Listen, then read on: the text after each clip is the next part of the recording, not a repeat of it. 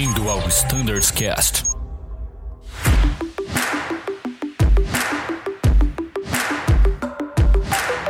Olá pessoal, tudo bem? Bem-vindos a mais um episódio do Standards Cast. Meu nome é Thiago Ferraz e hoje eu estou aqui com o Anselmo, coordenador de Flight Standard da frota Embraer.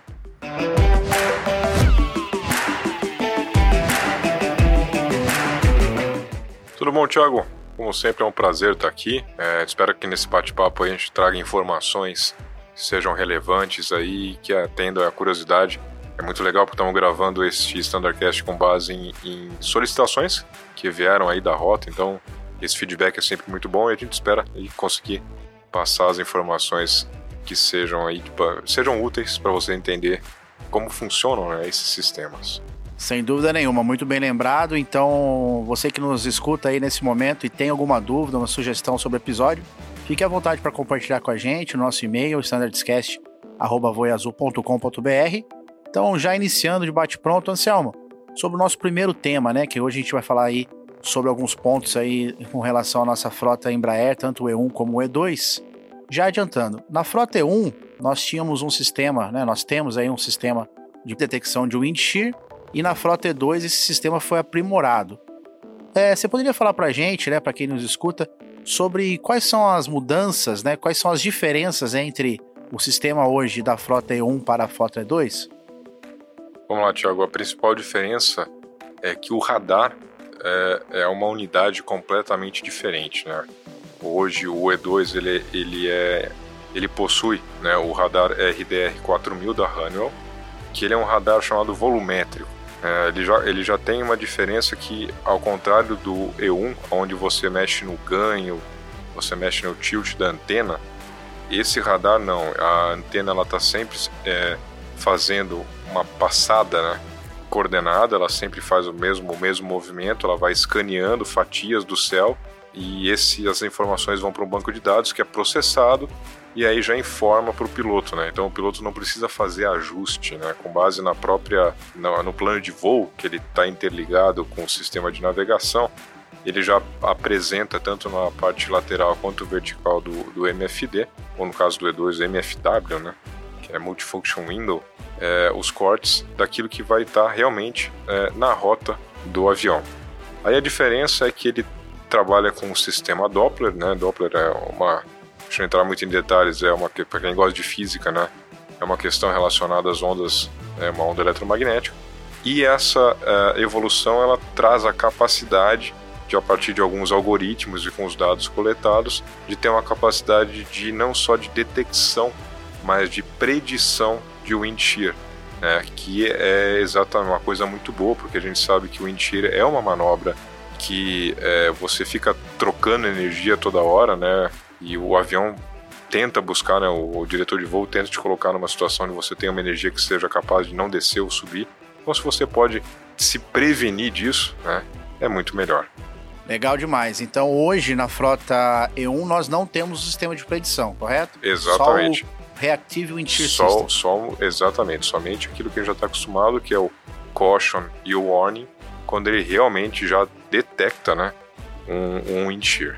Legal, então a Embraer ela incorporou esse radar, né, que ele funciona automático na Frota E2, que ele traz essa grande novidade que é o PWS, né, o Predictive Wind System, é isso? Isso. Então o aviador chegou ali no ponto de espera, tem ali uma formação no setor de decolagem, o sistema fizer essa leitura que tem realmente uma possibilidade de wind shear, vai avisar o piloto de qual forma?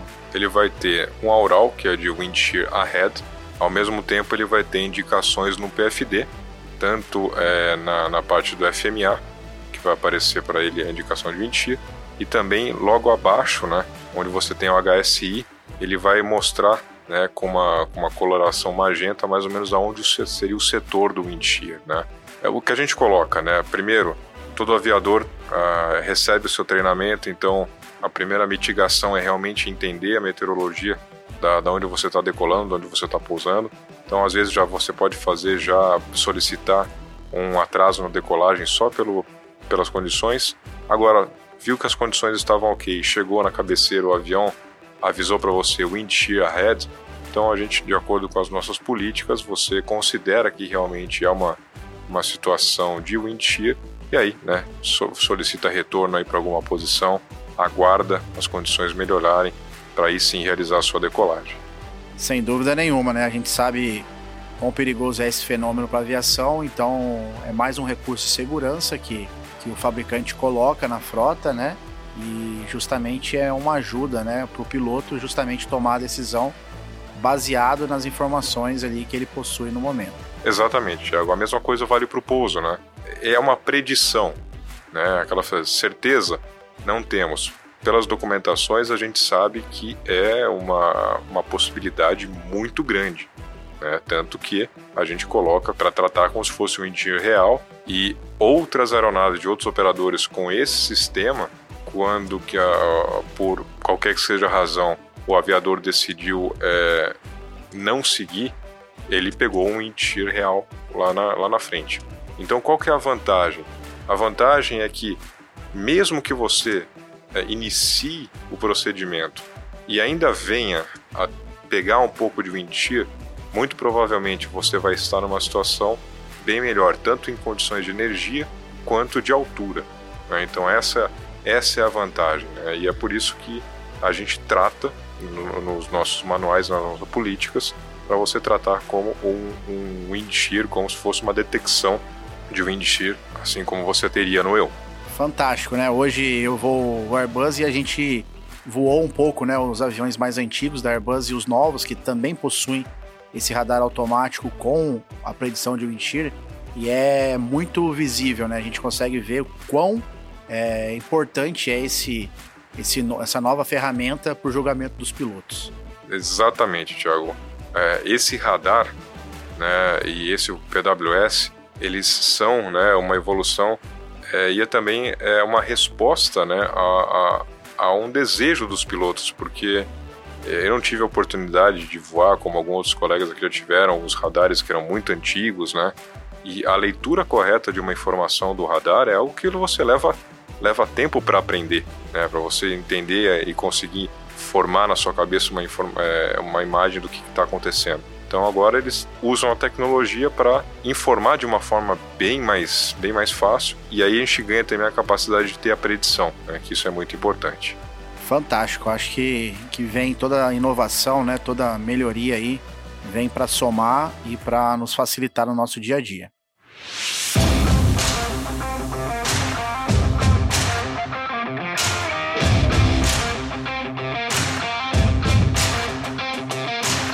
Então, dando continuidade ao nosso bate-papo, é, com relação aí às diferenças né, de alguns sistemas da frota E1 para a frota E2, é, a gente teve algumas mudanças, né, Anselmo, envolvendo o sistema de combustível. É, o que exatamente o E2 traz de novidade para a gente nesse sistema? O E2, né, vamos pensar no projeto, ele foi pensado principalmente em eficiência, em redução de consumo de combustível, redução de ruído, que é algo muito importante também, gente pode até falar num próximo episódio. E para conseguir uma redução de consumo de combustível, não só você precisa ter um motor que seja eficiente, como você precisa ter também uma aerodinâmica muito eficiente. E para conseguir isso, a Embraer desenhou aquela asa que eu pessoalmente acho uma asa muito bonita. É fantástico. É, não tem um inglete, é uma asa muito bonita. É, só que tudo tem seu preço. Para você conseguir ter uma uma asa que seja aerodinamicamente eficiente, o volume interno dela ficou muito pequeno e você não conseguiria colocar a quantidade de combustível necessária para o avião é, atingir né, o alcance que o mercado pedia. Então, para isso, o E2 traz uma novidade na, na, para a Embraer mesmo. Eu acho que o único outro avião que tem isso já é, é da Embraer, a categoria militar, que seria aí, acho que o KC mas para a parte civil traz uma novidade que é o tanque central.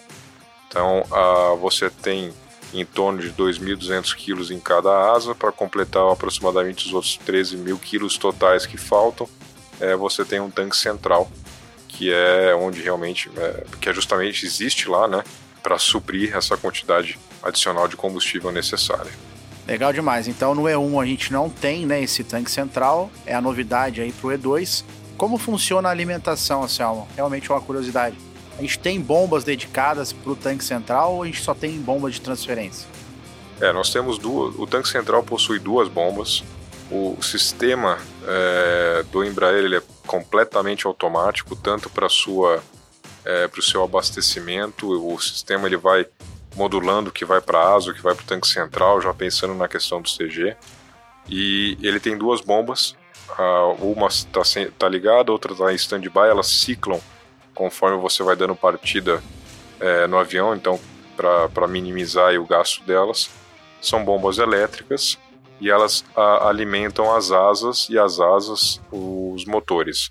O sistema de combustível das asas para os motores, a, a exceção de tamanho de tubulação, essas coisas, é o mesmo sistema do E1, né, usando principalmente as jet pumps.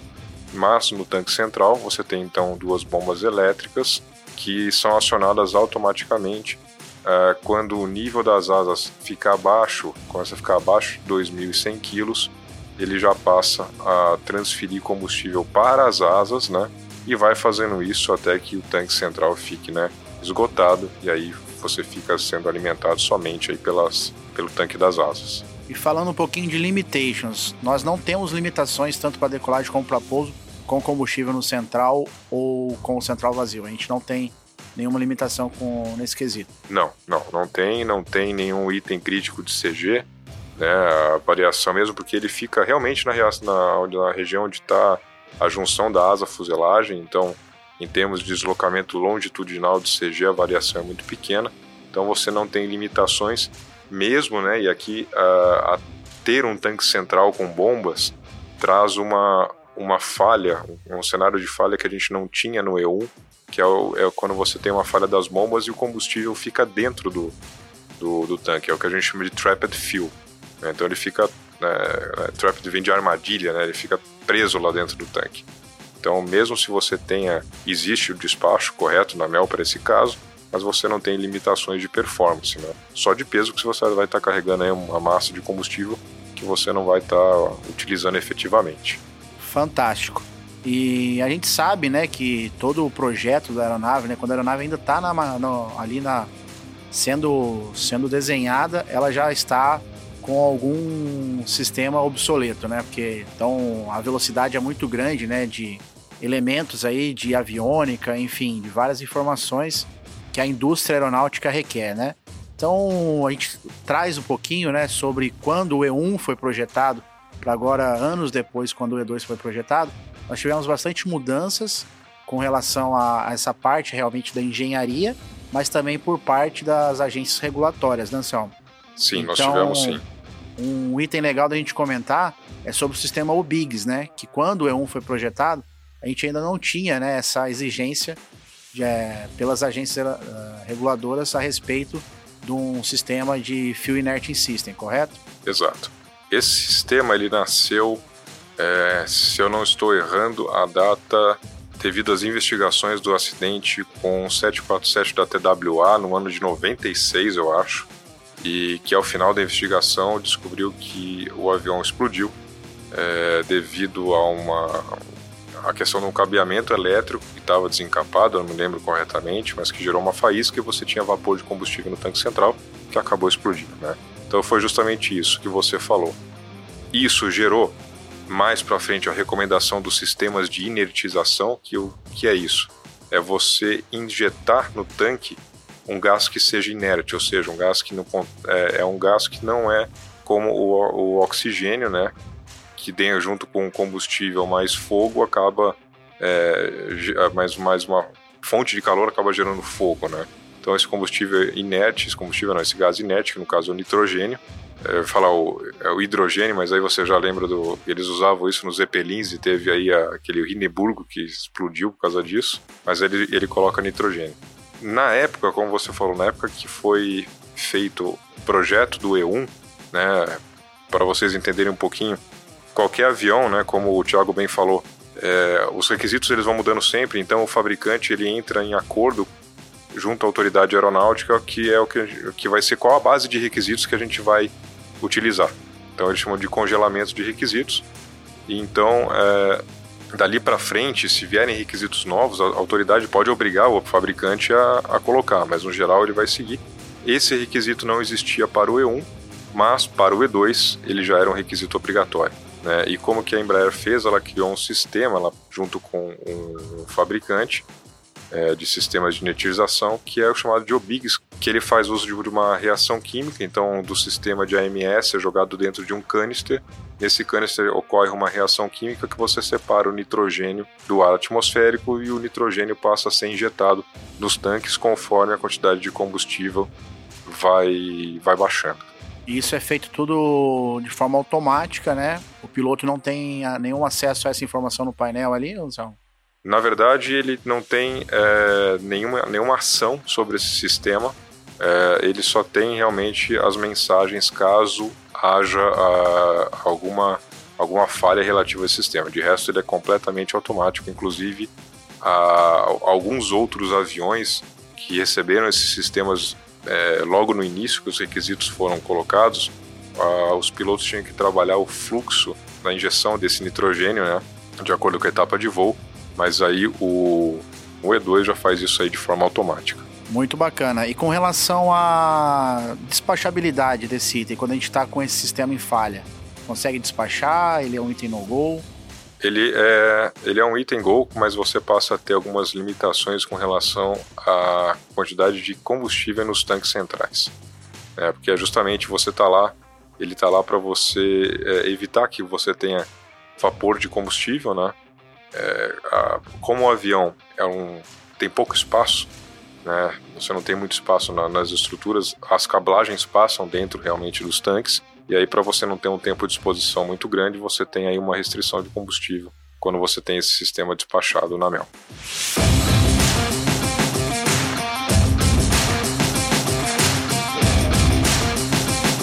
Anselmo, acho que a gente conseguiu aí trazer, né, todas as informações sobre os assuntos. Lembrar que mais uma vez, né, esses assuntos foram feedbacks realmente de do grupo de voo, né? A gente deixa mais uma vez aqui reforça. Se você que nos escuta tem realmente aí uma, uma informação que você queira escutar aqui no Standardscast, fique à vontade, entre em contato conosco pelo e-mail standardscast@voiazul.com.br. E mais uma vez eu quero agradecer a todos. É, a gente se coloca à disposição é, do grupo, né? Sempre aí pelo, pelos canais oficiais.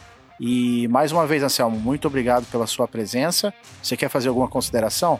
Tiago, é sempre um prazer estar aqui.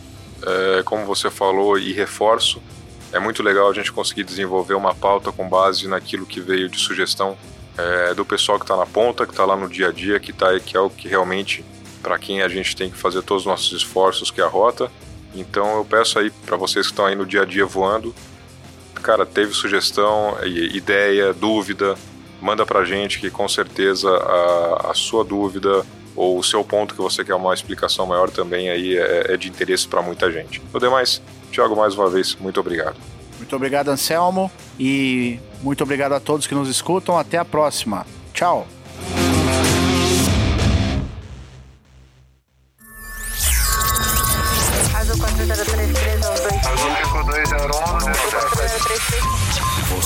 Ouviu ao Standards Cast.